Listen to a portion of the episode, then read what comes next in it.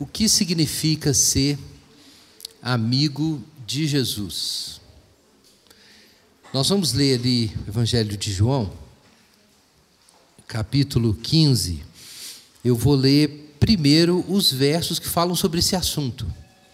E depois nós vamos fazer uma reflexão maior sobre o que é amizade. Vou recorrer a C.S. Lewis, os quatro amores.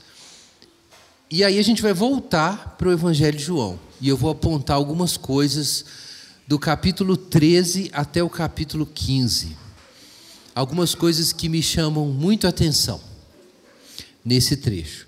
Mas nós vamos começar lendo só aqueles versos em que Jesus fala sobre isso. Está no Evangelho de João, capítulo 15, versículos 12 em diante.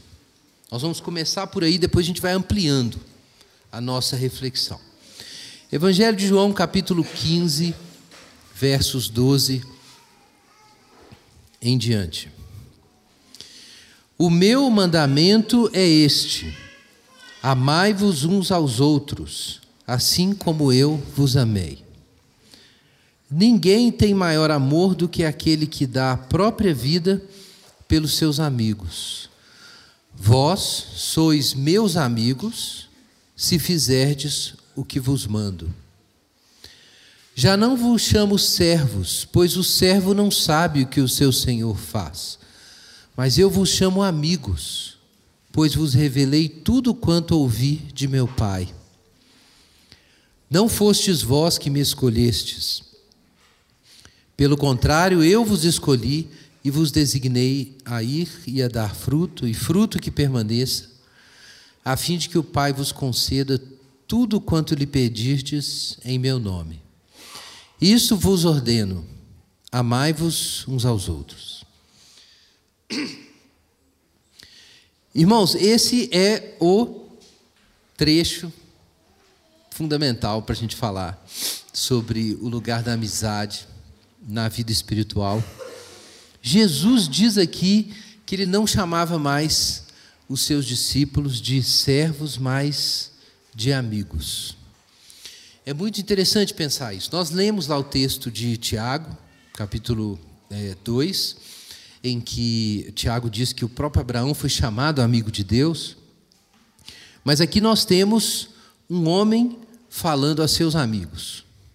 Jesus falando aos seus discípulos: Vocês são são meus amigos.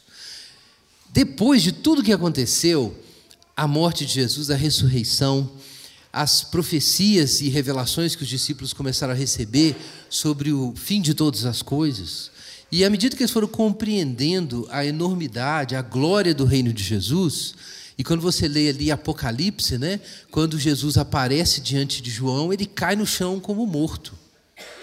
Tal a glória de Jesus. Mas esse Cristo grandioso, imagina eles lembrando depois do que Jesus tinha falado. Eles juntos ali, comendo, depois que Jesus lavou os pés dos discípulos, e aí Jesus está prestes a morrer e fala: Gente, olha, eu abri o jogo com vocês, vocês sabem tudo. Vocês são meus amigos. Então, imagina aquele Jesus glorioso, pantocrator, grandioso, distante. Eles tinham essa memória de Jesus sentado ali, porque uma ceia era uma, um jantar mesmo, junto que eles fizeram. Né? Tinha um lado litúrgico ali, mas não, não era só isso. E Jesus disse que era amigo deles. Mas Jesus também colocou uma questão. Jesus disse assim: Olha, vocês são meus amigos, porque eu andei com vocês e eu expus para vocês tudo o que eu estou fazendo. Eu revelei para vocês tudo o que eu ouvi de meu Pai. Vocês sabem o que eu estou fazendo.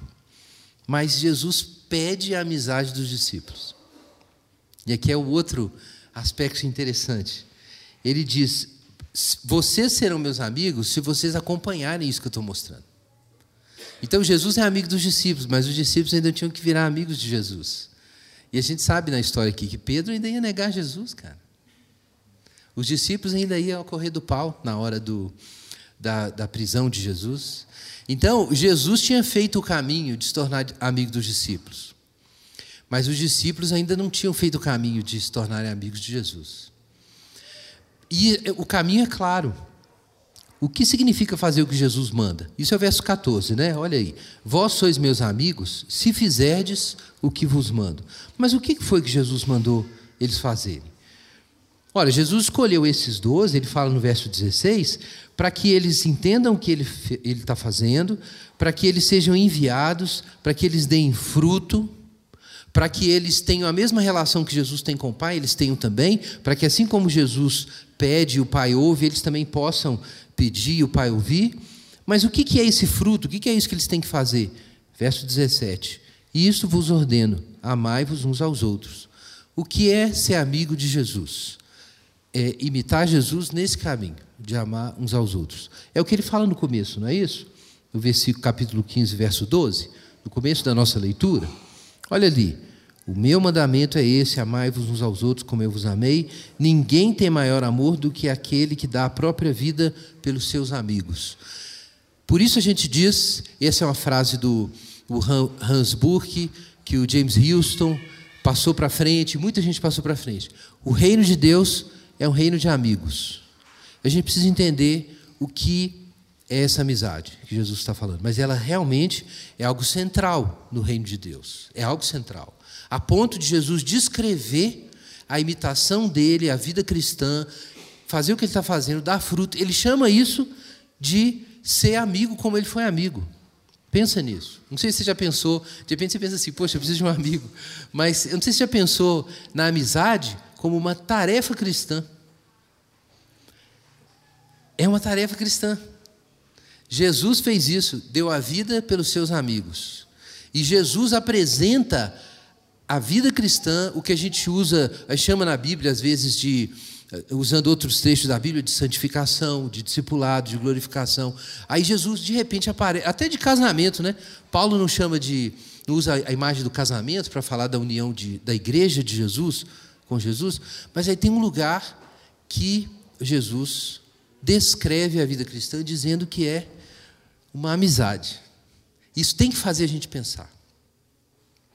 Isso, isso tem que fazer a gente pensar sobre como a gente encara o que é a vida cristã, por um lado, mas por outro lado também, como a gente encara as nossas amizades. Porque de repente você olha para a sua amizade e fala assim: eu não sei se tem muito a ver com o que eu penso que é ser cristão.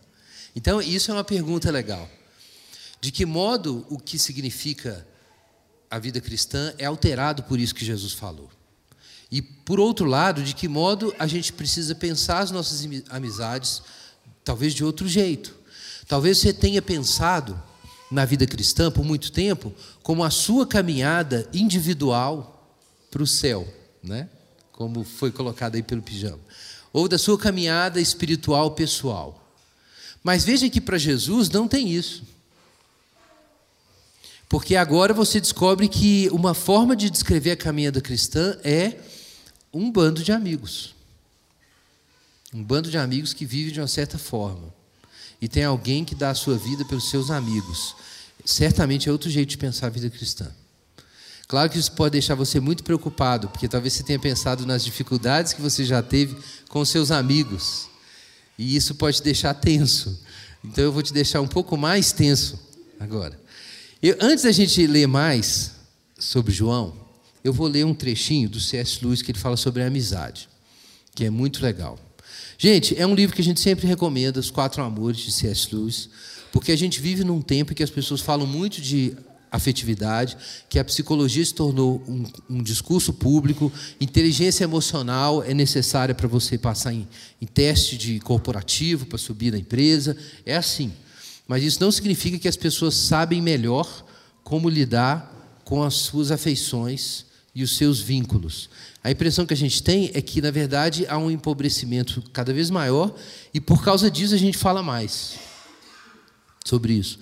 E aqui ele fala sobre a, a afeição, né, o gosto por coisas e pessoas, que é um tipo de amor, fala sobre é, o amor erótico, a relação disso com o venal, fala sobre a amizade, que é filéu, e fala sobre o, o amor agápico, que é o amor de autodoação, e fala sobre todos esses amores e, e muitas outras coisas interessantes. É muito útil, mas nem tudo o que ele fala sobre amizade, porque ele está descrevendo o fenômeno da amizade como esse encontro de pessoas que é, passam a ter uma trajetória comum juntos. E, e nem todos os aspectos a gente pode aplicar à questão da vida espiritual. Assim como o, o próprio amor erótico se tornou um símbolo da união do, do homem com Deus ou do, da igreja com Cristo a partir de bases bíblicas e ao longo da história, mas obviamente nem tudo né, se aplica diretamente. Mas veja só que legal o que ele fala sobre a amizade. Ele fala sobre o companheirismo. Ele nota que a amizade surge no contexto de pessoas que estão juntas fazendo alguma coisa.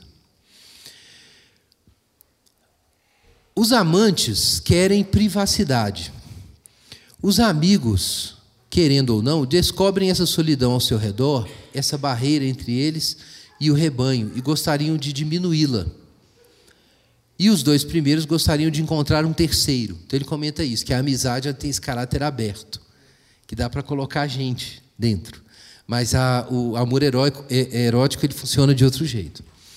Em nossa época, a amizade nasce do mesmo modo. É claro que para nós, a atividade compartilhada, e, portanto, o companheirismo que dá origem à amizade, muitas vezes não será de tipo físico, como caçar ou lutar. São uma das fontes históricas assim de, da experiência da amizade, fazer coisas juntos. Pode ser uma religião, estudos, profissão ou até recreação em comum. Todos os que partilharem dessa atividade serão nossos companheiros mas um, dois ou três deles com que partilhamos algo mais serão nossos amigos. Talvez a gente pudesse lembrar do caso né, que o Pijama contou, do grupo da trilha, né? Então é, tem um grupo de companheiros. E de dentro de um grupo de companheirismo surge uma amizade que leva a outras coisas. Nesse tipo de amor, como disse Emerson, a pergunta você me ama significa você vê a mesma coisa que eu? Ou pelo menos você se interessa pela mesma verdade que eu? Aquele que concordar com a nossa opinião de que uma certa pergunta, quase ignorada pelos outros, é de grande importância, poderá ser nosso amigo. E ele não precisará concordar quanto à nossa resposta. Claro que essa ênfase aqui nas opiniões é porque o C.S. Lewis era um acadêmico, né? então talvez ele dê essa ênfase, mas se aplicaria a outras coisas. Perceba que a amizade, assim, reproduz num nível mais individual e menos necessário socialmente o caráter de companheirismo que lhe deu origem. O companheirismo existia entre pessoas que faziam alguma coisa juntas: caçar, estudar, pintar, seja o que for. Os amigos ainda fazem alguma coisa juntos, mas uma coisa mais interior, menos amplamente compartilhada e menos fácil de definir. Eles ainda são caçadores, mas de uma presa imaterial. Ainda colaboram, mas num trabalho que o mundo não percebe, ou ainda vai perceber. Ainda são companheiros de viagem, mas em um outro tipo de jornada. Esta é a razão por que representamos os amantes frente a frente, mas os amigos lado a lado, olhando para frente. Eu amo essa imagem de C.S. Lewis. A diferença do Eros e da amizade é que no Eros os dois estão um olhando para o outro, sempre.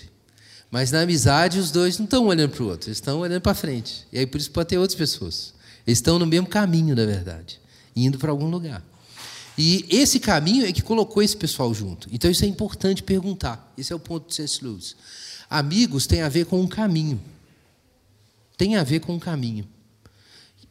O C.S. Lewis observa também, e eu acho que é importante ter isso em mente, que o amor, é, o amor amizade, não é incompatível com Eros. Ele, logo depois ele comenta isso, que muitas vezes de uma amizade nasce uma paixão. E, a, e as pessoas que eram amigos se tornam amantes. Isso acontece.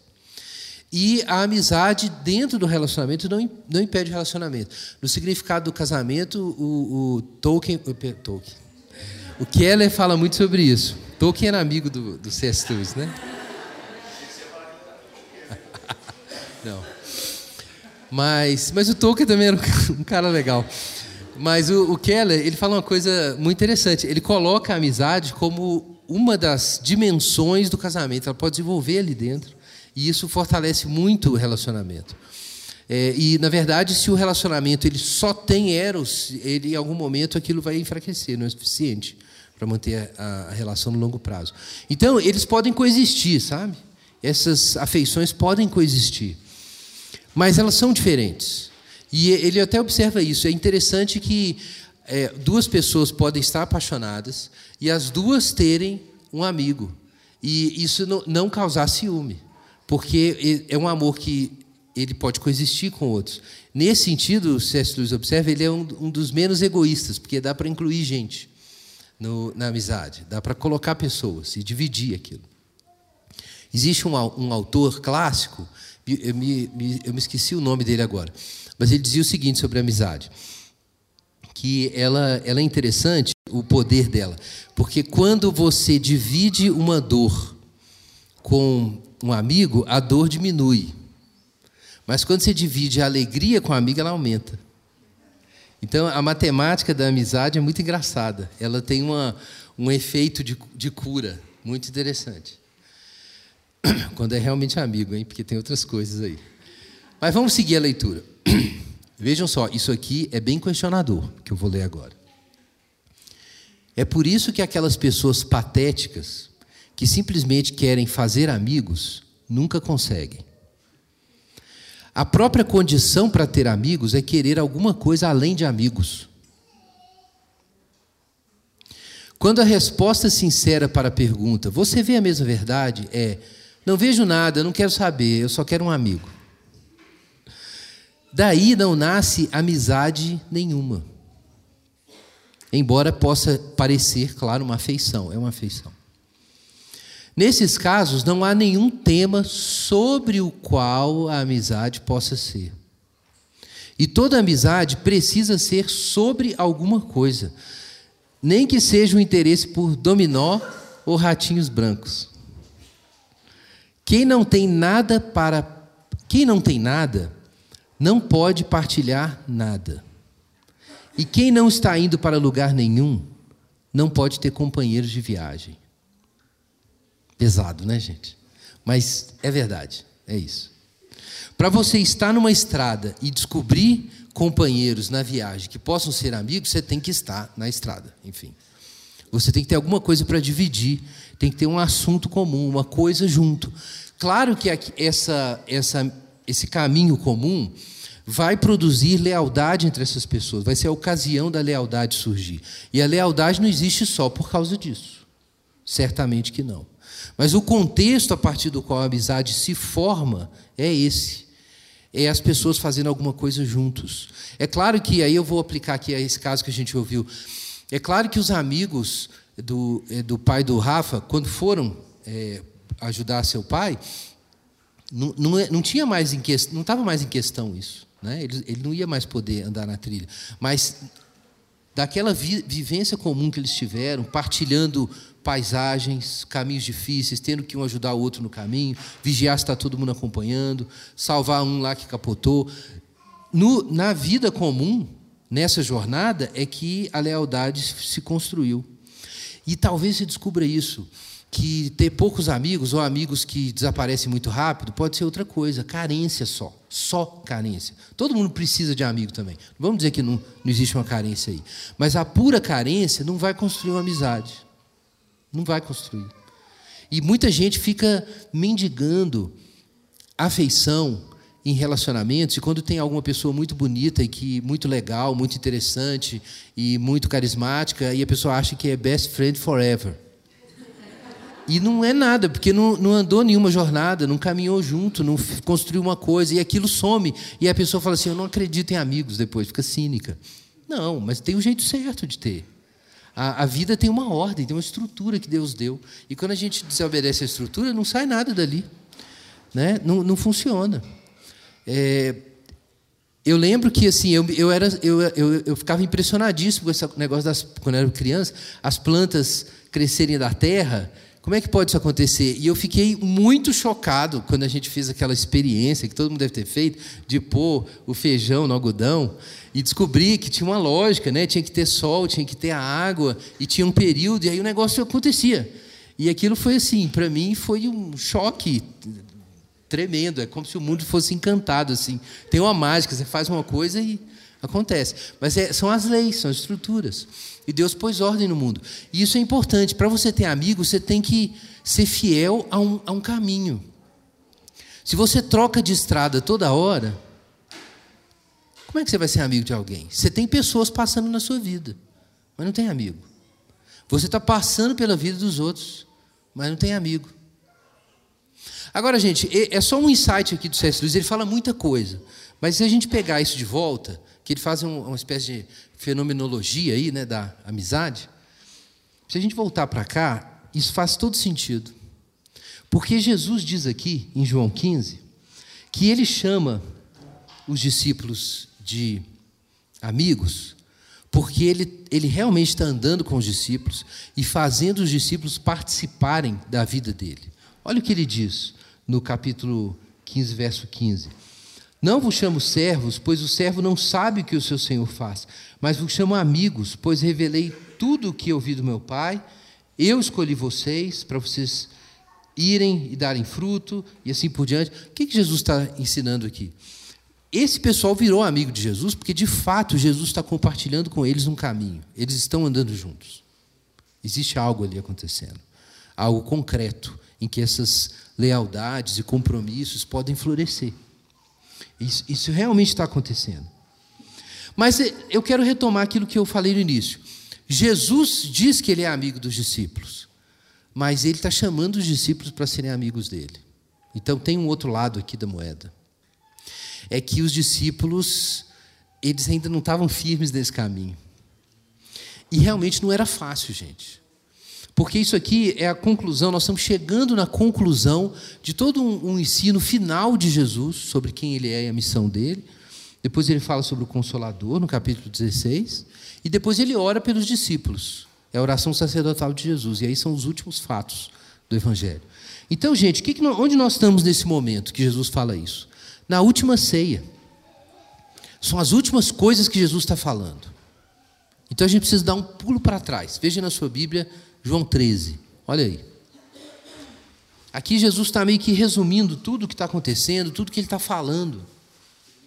Porque ele vai dar a sua orientação final e vai orar pelos discípulos, e depois são os fatos finais do Evangelho, a Páscoa, a morte de Jesus e tal.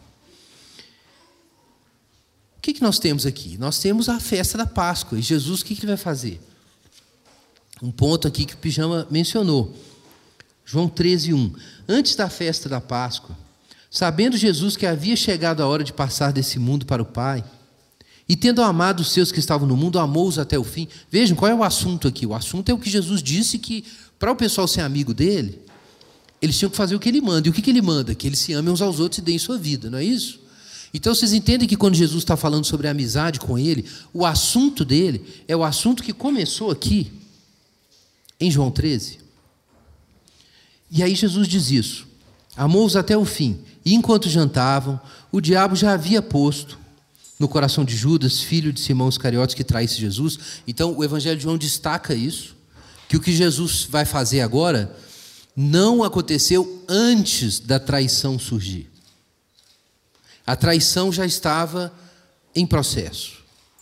E Jesus sabia disso. Então não foi uma surpresa.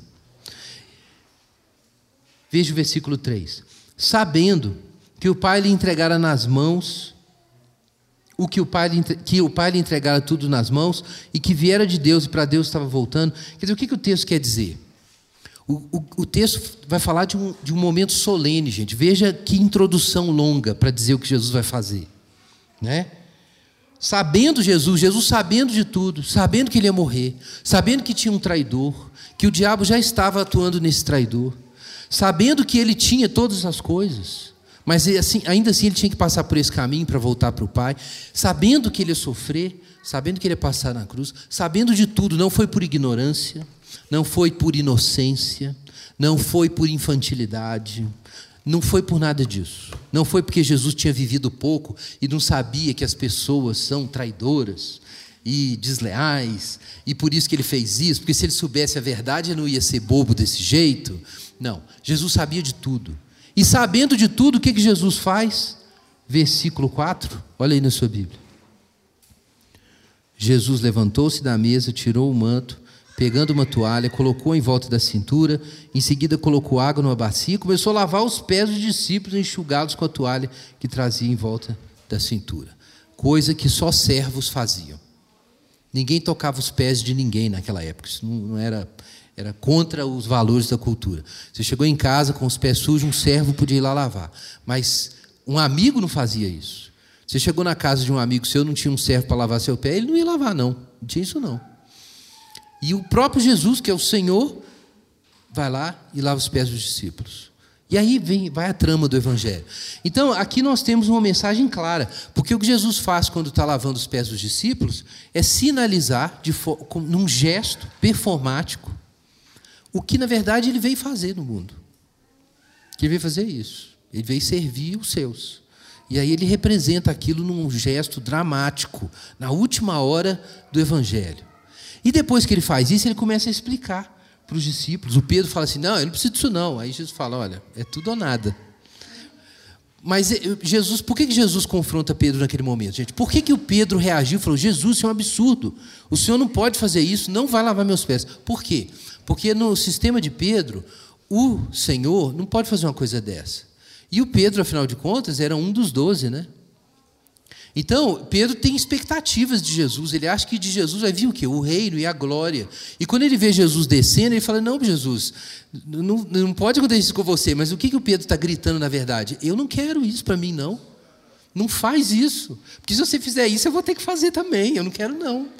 Então o problema de Pedro e dos apóstolos é que eles veem Jesus descendo eles botam a mão na cabeça e ficam desesperados. Porque eles juraram que eu seguir Jesus, Jesus é o Cristo e tal, e agora Jesus está fazendo esses negócios.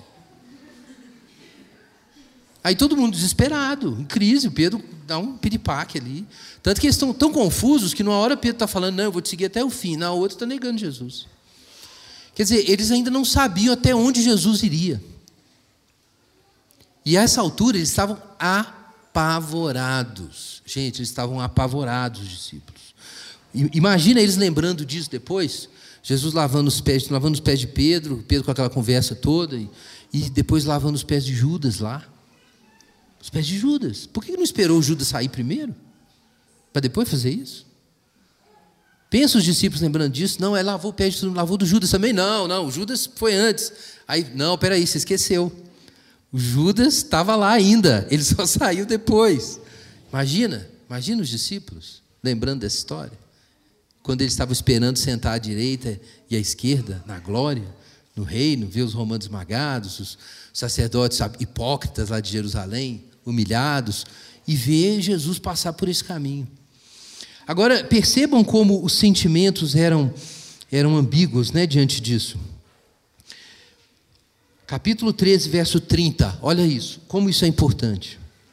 E Judas, tendo recebido o pedaço de pão, saiu e era noite. E aí diz o verso 31. Depois, depois que ele saiu, Jesus disse: Agora o filho do homem é glorificado, e Deus é glorificado nele. Irmãos, por que Jesus falou agora? Claro, Jesus ainda ia morrer na cruz, mas a série de eventos que conduziria à crucificação e os fatos últimos do Evangelho, foi disparada nesse momento em que Judas sai para consumar a traição. Mas por uma outra coisa aconteceu também. É que nesse momento em que Jesus amou até o fim, porque veja o que diz o texto capítulo 13, verso 1. Antes da festa de Páscoa, sabendo Jesus que havia é, chegado a hora de passar desse mundo para o Pai, tendo amado os seus que estavam no mundo, amou-os até o fim. Esse é o ponto. É que depois que se consuma a, tradição, a traição de Judas, na frente de Jesus, e os fatos do Evangelho vão se consumar, agora, está tá consumado nesse sentido. Então, Pedro, Jesus pode dizer: é, chegou a hora, agora o Filho do Homem é glorificado. Irmãos, em que momento Deus é glorificado? Em que momento Jesus, a glória de Jesus se manifesta? Quando o amor é exercitado até o fim. E isso envolve tomar esse cálice, que é receber esse, essas, essas feridas dos amigos. Receber essas feridas dos amigos. E aí o amor, aí Jesus tomou o cálice inteiro. E a glória de Deus se manifesta aqui. A gente pensa na ressurreição, né? Na ressurreição, Jesus aparece glorioso e é, depois é ascenso ao céu, mas Jesus fala da glória aqui. A glória de Jesus se manifestou em um amor que não pode ser derrotado, em um amor que não pode ser destruído, nenhum ódio pode destruir. Isso é a glória de Jesus, isso é a ressurreição. E esse era o caminho que os discípulos não queriam. E quando a gente lê o resto do trecho, olha só, nós vamos pular por alguns versos aqui. Capítulo 14, é, aliás, perdão, capítulo 13, verso 37, olha aí. Pedro lhe disse: Senhor, por que não posso seguir-te agora? Darei a minha vida por ti. E aí Jesus fala: Darás a vida por mim? Em verdade te digo que antes que o galo cante, tu me negarás três vezes? Depois, capítulo 14, versículo 4. Jesus fala, no, capítulo 14, verso 1: Não se perturbe o vosso coração. Por que Jesus está falando isso? Como eu disse, os discípulos estavam em crise ali. O que estava acontecendo ali estava fazendo mal. Gente, a gente pensa no momento da ceia como um momento de esperança, um momento de alegria, né? Não é? Nossa comunhão em Cristo, o sangue de Jesus, o pacto foi feito. Gente, aquele momento foi um momento de trevas. Jesus dizendo aquelas coisas contra todas as expectativas dos discípulos, então eles estão apavorados. Aí Jesus fala: Não se perturbe o vosso coração, porque eu estou indo, porque eu vou ter que passar por esse caminho.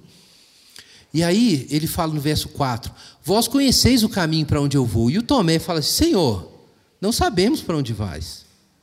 Como podemos saber o caminho? Percebem aqui? Jesus fala assim: gente, fiquem tranquilos. Vocês sabem para onde eu estou indo, eu expliquei, eu estou indo para o Pai, a salvação vai ser consumada. Aí o Tomé fala assim: não, não, nós não estamos entendendo nada, Jesus. Você ficou falando um monte de coisa para a gente e agora não estamos entendendo para onde nós estamos indo. Como assim você está falando que a gente sabe para onde vai? Não sabemos nada. A gente veio aqui para Jerusalém para o reino chegar. Osana, o filho de Davi, não foi assim? Entrado para Jerusalém. Agora a gente não está entendendo mais nada. E Jesus não é que ele não estava falando, mas é que não entrava na cabeça dos discípulos. Então você lê esse trecho aqui, você acha bonitinho, né? O Tomé falando: Senhor, Senhor, não sabemos para onde vais. Não, gente, ele estava com raiva. O Tomé está com raiva. Eles estão sem entender o que está rolando. Porque eles não, eles não seguiram Jesus para ir para a cruz nenhuma, não. Aí Jesus tem que explicar para eles: Eu sou o caminho, a verdade e a vida. Tomé, simplesmente, aí Jesus olha para Tomé e fala assim: Tomé, segue segue eu, cara. Só vai, eu sou o caminho, entendeu? Você não sabe para onde vai. Olha, só me segue. Presta atenção no que eu estou fazendo. Estou indo para a cruz, então acredita em mim, que você vai chegar no destino. E aí, o, o, o Felipe, no versículo 8, né, Jesus fala assim, né? Se vo, olha o verso 7, que pesado, olha o 7. Se de fato me conhecesses, também conhecerias meu Pai e desde agora o conheceis e o tendes visto. Aí o Felipe fala assim: Não, então mostra aí, Senhor, cadê o Pai? Porque é só Deus agora para segurar a gente. Esse capítulo 14, verso 8. Aí Jesus também fica impaciente, olha o verso 9. Felipe, Felipe, há tanto tempo estão convosco que ainda não me conhece. Gente, o texto é dramático. O texto é dramático. Jesus está explicando para os discípulos que eles, que eles têm que ir e eles estão brigando com Jesus. Eles estão fulo da vida, porque eles não estão entendendo nada. E Jesus está falando, gente, eu sou seu amigo. Jesus está falando com eles, sou seu amigo, sejam meus amigos também. Mas está difícil. Está difícil ser amigo de Jesus, não é fácil não, cara. Por que, que você acha que teve até um Judas na história? Não é, não é simples. E aí, olha o que ele fala depois, olha, olha o elemento de contestação no verso, olha o verso 10. Tu não crês que eu estou no Pai, que Ele está em mim? Felipe, depois de tanto tempo, você não crê, não, Felipe? Você não falava que acreditava? Todo mundo questionava vocês, por que vocês estão seguindo esse rabi? Você falava que acreditava. Como é que agora você está aí, dando para trás? Você não crê? Né? Crê pelo menos aqui nas obras, olha ali, versículo 10, né? versículo 11. Crede ao menos, olha, Jesus está implorando a fé, gente. Olha aqui, verso 11. Crede em mim, eu estou no Pai, Ele está em mim, ao menos por causa das obras. É um momento de incredulidade, gente. Jesus está sendo abandonado. Vocês estão entendendo isso? Jesus está sendo, ele está sendo a última ceia e os amigos estão indo embora. O pessoal não está seguindo Jesus. Esses aqui não são os apóstolos de Atos ainda não. Isso aqui parece mais com você, sexta-feira à noite, segunda. ok? Dramático isso aqui, dramático. E você pensa nisso, era com Jesus, cara. Eles andaram com Jesus, eles viram tudo e eles estavam dando para trás. E aí segue, né? E Jesus ainda fala umas coisas assim: olha, e vocês vão ver que Deus vai fazer coisas até maiores por meio de vocês. No verso 12. Eu até imagino uns, caras, uns deles virando e falando assim, bah, né? depois que Jesus fala isso. E aí ele tem muito cis no, no capítulo. Olha o capítulo 14, versos 15. Se me amardes, obede obede obedecereis os meus mandamentos. E Jesus promete, porque Jesus sabe que é difícil. Pensa o que é ausência, Jesus embora. Gente, que perda é essa? Você pode perder seu emprego, pode perder, pode perder o seu dinheiro, você pode perder a casa, mas pensa assim, perder Jesus é uma perda, né? E Jesus promete que tem algo que a gente vai receber que é compensa. Então talvez você pense assim: ah, eu ia ser mais crente se eu tivesse lá andando com Jesus. Olha, sei não. Talvez você pense assim: eu seria mais crente se eu estivesse andando com Jesus fisicamente. Mas Jesus fala assim: olha, eu preciso ir, porque se eu não for, não vai vir o Consolador. E o Consolador vai segurar as pontas de vocês. Então, pensa que para Deus dar um dom que, entre aspas, pode substituir o próprio Jesus, então isso tem que ser um baita dom, vocês concordam? Então, eu quero te convidar a pensar sobre o Espírito Santo de outro jeito. Porque só o Espírito Santo pode compensar Jesus não estar tá fisicamente com a gente. Só que Jesus prometeu que ia dar. Então alguma coisa está acontecendo. E você precisa se tocar dela. Quer dizer, se o Espírito Santo é tudo isso, cadê ele na sua vida? Ele está aí, né? Então precisa aprender melhor como recorrer a ele. Mas olha o que acontece mais para baixo. Versículo 21. Aquele que tem os meus mandamentos e a eles obedece, esse é o que me ama, e aquele que me ama será amado por meu Pai, e eu o amarei e me manifestarei a ele. Aí Jesus começou de novo, né, num discurso belo, empolgar. Aí Judas, não Iscariotes, porque já tinha saído outro, perguntou-lhe, Jesus já cortou de novo. Olha a atenção aqui. Mas como, Senhor, te manifestarás a nós e não ao mundo? Estão entendendo qual é a questão? O que, que o Judas colocou? O Judas falou assim: Não, Jesus, espera aí, você está falando aí que o Espírito vai vir, o Consolador vai vir, que você eu, vai haver uma manifestação aí, mas espera aí, mas e o mundo? O mundo, o mundo não vai ficar sabendo? O mundo não vai ficar sabendo? Os romanos não vão ficar sabendo? Os sacerdotes de Jerusalém não vão ficar sabendo? Que manifestação é essa, Jesus? Se ninguém vai ficar sabendo de nada e você vai embora e vai deixar a gente aqui na mão, então não, manifestou coisa nenhuma. Que manifestação? Conversa fiada é essa? Porque eles queriam que Jesus manifestasse, assim, a glória do filho de Davi, né? Uma coisa pública. Isso aparentemente não ia acontecer. Aí Jesus responde no verso 23, se você não prestar atenção, parece até que está pulando o que o Judas falou. Jesus respondeu: Se alguém me ama, obedecer, obedecerá a minha palavra, e o meu Pai o amará, e viremos a ele, e nele faremos morada. Jesus ignora. Ele, não é que ele não está respondendo, ele está respondendo a pergunta, mas não nos termos que Judas perguntou. Ele falou: De onde você está vindo ou indo, que você vai não vai manifestar para o mundo? Aí Jesus está falando assim para o Judas: Judas, Judas, eu estou falando, eu estou falando de união com Deus, eu estou falando de semelhança com Deus, eu estou falando de amor. Não vou responder você. Presta atenção no que eu estou falando. Eu estou falando de outra coisa, eu não estou falando de derrotar os romanos. Ok? De instaurar a monarquia. E Jesus, eu não estou falando nada disso. Aí ele pula o que Judas está falando segue o cortejo. E olha o que acontece lá embaixo. Versículo 27. Deixo-vos a paz, a minha paz vos dou.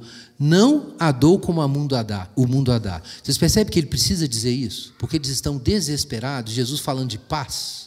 Então Jesus tem que dizer para eles: olha, eu estou ensinando um negócio para vocês que eu entendo, vocês não têm a menor pista ainda. Mas está depositado aí na mente de vocês. Vocês vão lembrar de tudo, que o Consolador vai fazer vocês lembrarem depois. Eu entendo que agora não dá para entender. É por isso que ele fala: o Consolador vai fazer vocês lembrarem de tudo que eu tenho dito. A gente aplica isso assim, né? Tem gente que pensa assim: não, eu vou decorar uns versículos aqui, porque na hora que eu precisar falar os versículos lá para evangelizar, o Consolador vai me lembrar dos versículos bíblicos. Sim, mas não é isso que o texto significa. Quando, na verdade, Jesus fala que ele vai, o Consolador vai lembrar os discípulos, é que o trauma da Páscoa é gigantesco. Então, a graça sobrenatural do Espírito Santo era necessária para reunir tudo o que eles viveram com Jesus e o que Jesus falou e a coisa fazer sentido, porque não tinha a ver com suas expectativas. Então, não encaixava, não tinha um lugar para encaixar na, na imagem de realidade, nas expectativas dele. Jesus não encaixava. Então é por isso que, que Jesus tem que falar: olha, vocês vão, o Espírito Santo vai, vai juntar os cacos. Depois o Consolador vai vir, vai juntar os cacos, vocês vão me entender. E aí ele fala assim no final, versículo 28. Ouvistes o que eu vos disse, irei e voltarei para vós. Olha isso, gente.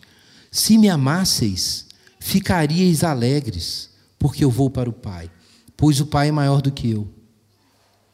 Eu digo isso agora, antes que aconteça, para que quando acontecer, possais crer.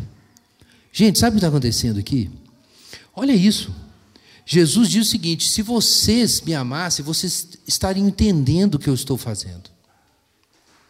Vocês estariam compreendendo que coisa gloriosa está acontecendo aqui, enquanto o amor derrota Satanás, derrota o ódio, humilha o cínico mor, que é o diabo, que quer provar para todos os seres do céu, da terra, debaixo da terra, que o amor é uma ilusão de Deus.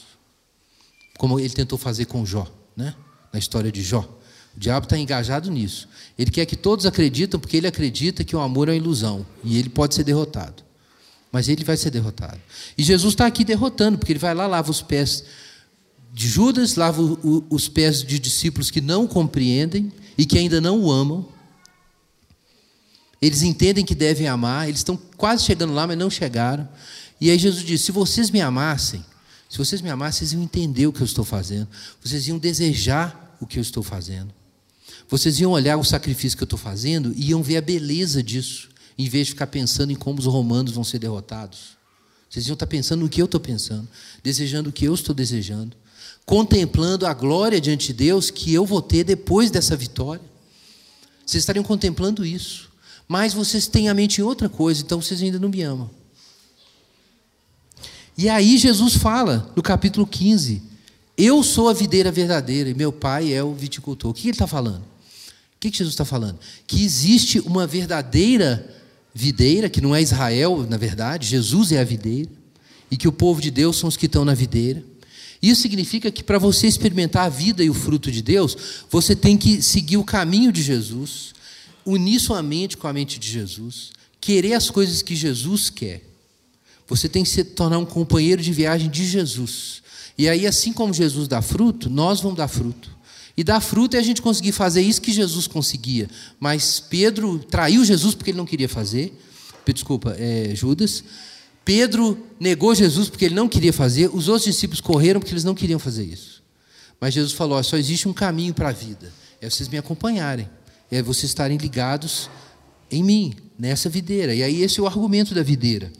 Né? Permanecer em Jesus, permanecer nas palavras de Jesus. Entender o que é esse caminho estranho de Jesus. Que caminho é esse? Esse caminho esquisito. Então isso é permanecer nele. E aí no final, Jesus fala, aí sim, o texto que a gente tinha lido, capítulo 15, verso 11. Vamos lá de novo. O meu mandamento é esse: amai-vos uns aos outros como eu vos amei. Tudo que Jesus estava ensinando era isso, e os discípulos estavam andando com Jesus, mas querendo outras coisas. Então Jesus era amigo dos discípulos, mas os discípulos ainda não eram amigos de Jesus. Porque os amigos, e aí vamos lembrar de novo do que C.S. Lewis fala: os amigos estão no mesmo estrada, eles compartilham alguma coisa, eles compartilham algo. Então eu quero lembrar aqui que, e aí, é claro, tem uma coisa diferente na amizade de Jesus aqui em relação às outras amizades, tá? Vejam só.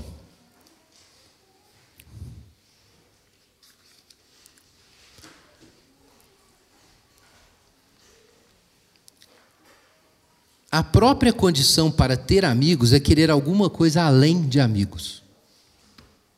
C.S. Lewis matou a charada aqui. A própria condição para ter amigos é querer alguma coisa além de amigos. Quando a resposta para a pergunta, você vê a mesma verdade, é eu não vejo nada e não me interesso pela verdade, eu só quero um amigo, não nasce amizade nenhuma. Gente, os discípulos, eles queriam Jesus, mas eles queriam chegar em outro lugar. E eles não estavam entendendo. Eu falei, Jesus, como assim você vai abandonar a gente? E Jesus está dizendo, não, gente, eu tenho um caminho aqui. Eu estou indo para o Pai, eu vim do Pai, eu estou voltando para o Pai, eu tenho um caminho. E quem é meu amigo, meu discípulo, tem que entrar nesse caminho. Mas os discípulos não queriam nada disso. Eles queriam Jesus mudar de ideia, falando: não, eu vou ficar aqui com vocês. Não é o que Pedro reclamou com Jesus? Jesus falou: olha, eu tenho que ir para Jerusalém. O filho do homem tem que ir para Jerusalém, ele vai ser morto, vai ressuscitar. Aí Pedro chama Jesus e começa a repreender.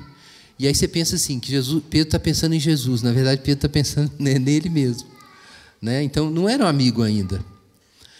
Não, a amizade precisa ter um tema. A amizade precisa ser sobre alguma coisa.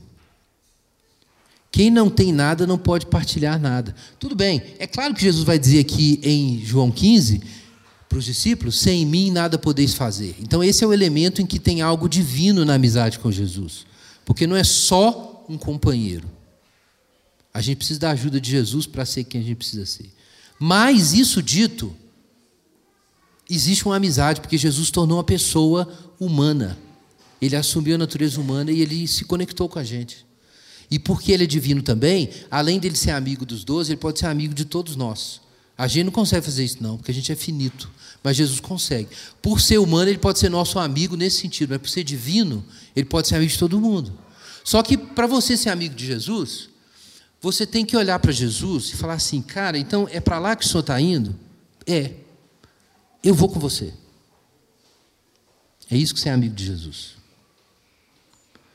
Porque aqui está claro que eles não eram amigos de Jesus, porque Jesus estava indo para um lugar e eles estavam indo para outro. E ser amigo de Jesus significa que você compartilha um destino. Você quer pegar a mesma estrada porque você quer chegar no mesmo lugar. E aí você olha Jesus e você pensa assim: o que, que Jesus está fazendo? Que ajuda que Jesus precisa? Sim, porque nós somos servos de Jesus. O que, que ele está fazendo e como eu posso entrar no que ele está fazendo? Ele quer que eu entre. Aí você pensa assim, não, mas Jesus é divino, é grandioso, como eu vou ajudar Jesus? Olha, gente, ele pediu isso para os discípulos, os apóstolos eram os enviados dele para fazer o trabalho com ele. Ele chegou a dizer uma vez que os campos estavam brancos, mas era muito trabalho e que tinha que pedir a Deus mais trabalhadores. Paulo chega a dizer em Coríntios que nós somos cooperadores com Deus cooperadores com Deus. Então pode parecer estranho demais para você, porque você pensa sempre em Jesus como a fonte de toda vida e suprimento para você, e é verdade que é, mas tem uma outra dimensão de Jesus aqui, que é você olhar Jesus como um modelo do que é um ser humano, porque Jesus é a própria imagem de Deus, e Jesus tem uma obra para realizar, tem um destino, ele precisa entregar a sua vida pelos seus amigos pelo mundo, para que o mal seja derrotado e o amor seja demonstrado. Só que Jesus quer companheiros nessa jornada. Olha a vida de Paulo. Paulo é um companheiro assim. Ele chega a dizer que ele sofre no seu corpo o que resta dos sofrimentos de Cristo por amor do seu corpo, que é a igreja. Cara, Jesus tem um amigo, Paulo. Porque Paulo vê Jesus carregando aquele sofrimento e fala: "Tô junto". E aí ele entra também. E aí você vê a vida de Paulo é isso. Jesus deseja a glória de Deus acima de tudo, é a comida e a bebida dele. E agora ele tem amigos que são pessoas que também querem isso. Que assim como Jesus via isso, eles começam a ver também. Assim como Jesus vê o Pai, alguns discípulos de Jesus começam a ver o Pai também, entender, e começam a ir na mesma direção. Então, esses são os amigos de Jesus. Jesus pode ser tão perto quanto o melhor amigo, mas para isso acontecer, a gente precisa compartilhar com ele alguma coisa. Então, eu queria trazer isso para vocês, gente, é que é, acrescentar na sua imaginação teológica, religiosa aí, acrescentar a amizade. Pensa nisso. A vida cristã como um companheirismo com Jesus. Pensa que a gente, é claro, você tem que se dobrar diante de Jesus como Senhor. Você, isso é um chamado das Escrituras. Você precisa confessar o Senhor de Jesus. Você precisa comer e beber do, da carne e do sangue de Jesus. É uma outra imagem bíblica para falar da sua união com Jesus. Mas pensa de uma outra forma. Pensa em Jesus pegando um trabalho pesado para fazer e ele chama, ele fazendo a seguinte pergunta: Quem quer ir comigo? Quem quer ir comigo? Quem quer me ajudar? Quem quer chegar no lugar onde eu estou indo? Esse é o chamado. Essa foi a crise dos discípulos na Páscoa. Então pensa em Jesus chamando você dessa forma. Quem quer ir junto comigo, desejar as coisas que eu desejo, me tornar a pessoa que Deus quer que eu me torne, derrotar Satanás no amor, trilhar essa jornada e beber esse cálice do amor até o fim. Então, isso é amizade. E você pode ter uma experiência fantástica. É você descobrir que, na verdade, Jesus já era seu amigo antes de você ser amigo dele. Foi o que os discípulos descobriram. Talvez você pense assim: não, mas o que, que adianta eu dizer isso? Tá bom, Jesus, eu vou ser seu amigo. Eu, talvez ele não esteja nem aí. Não, meu irmão. Jesus é primeiro nosso amigo para que nós nos tornemos seus amigos. Vamos orar.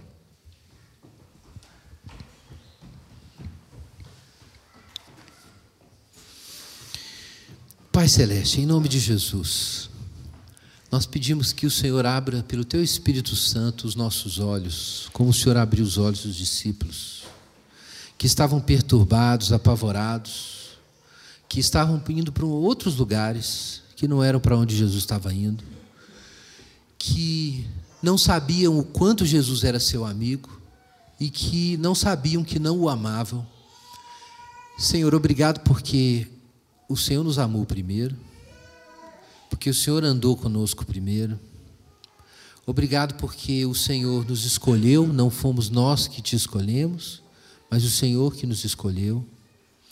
Mas pedimos que o Consolador atue na nossa mente, no nosso coração, para que a gente entre nesse caminho com Jesus, que a gente não saia desse caminho, que nós estejamos não apenas contemplando o rosto de Jesus, mas também andando ao lado de Jesus, carregando as mesmas cargas e indo na mesma direção. Senhor, realiza isso em nós. Senhor Jesus, nós precisamos do Senhor para ser amigos do Senhor. Pedimos que o Senhor faça isso em nós. Nós sabemos que, diferentemente de todas as outras amizades, essa é uma amizade da qual nós não podemos fazer nada sem o Senhor. Mas o Senhor prometeu, o Senhor prometeu o Espírito. Então nós esperamos isso do Senhor, cremos que o Senhor vai completar a obra que o Senhor começou na nossa vida. Em nome de Jesus. Amém.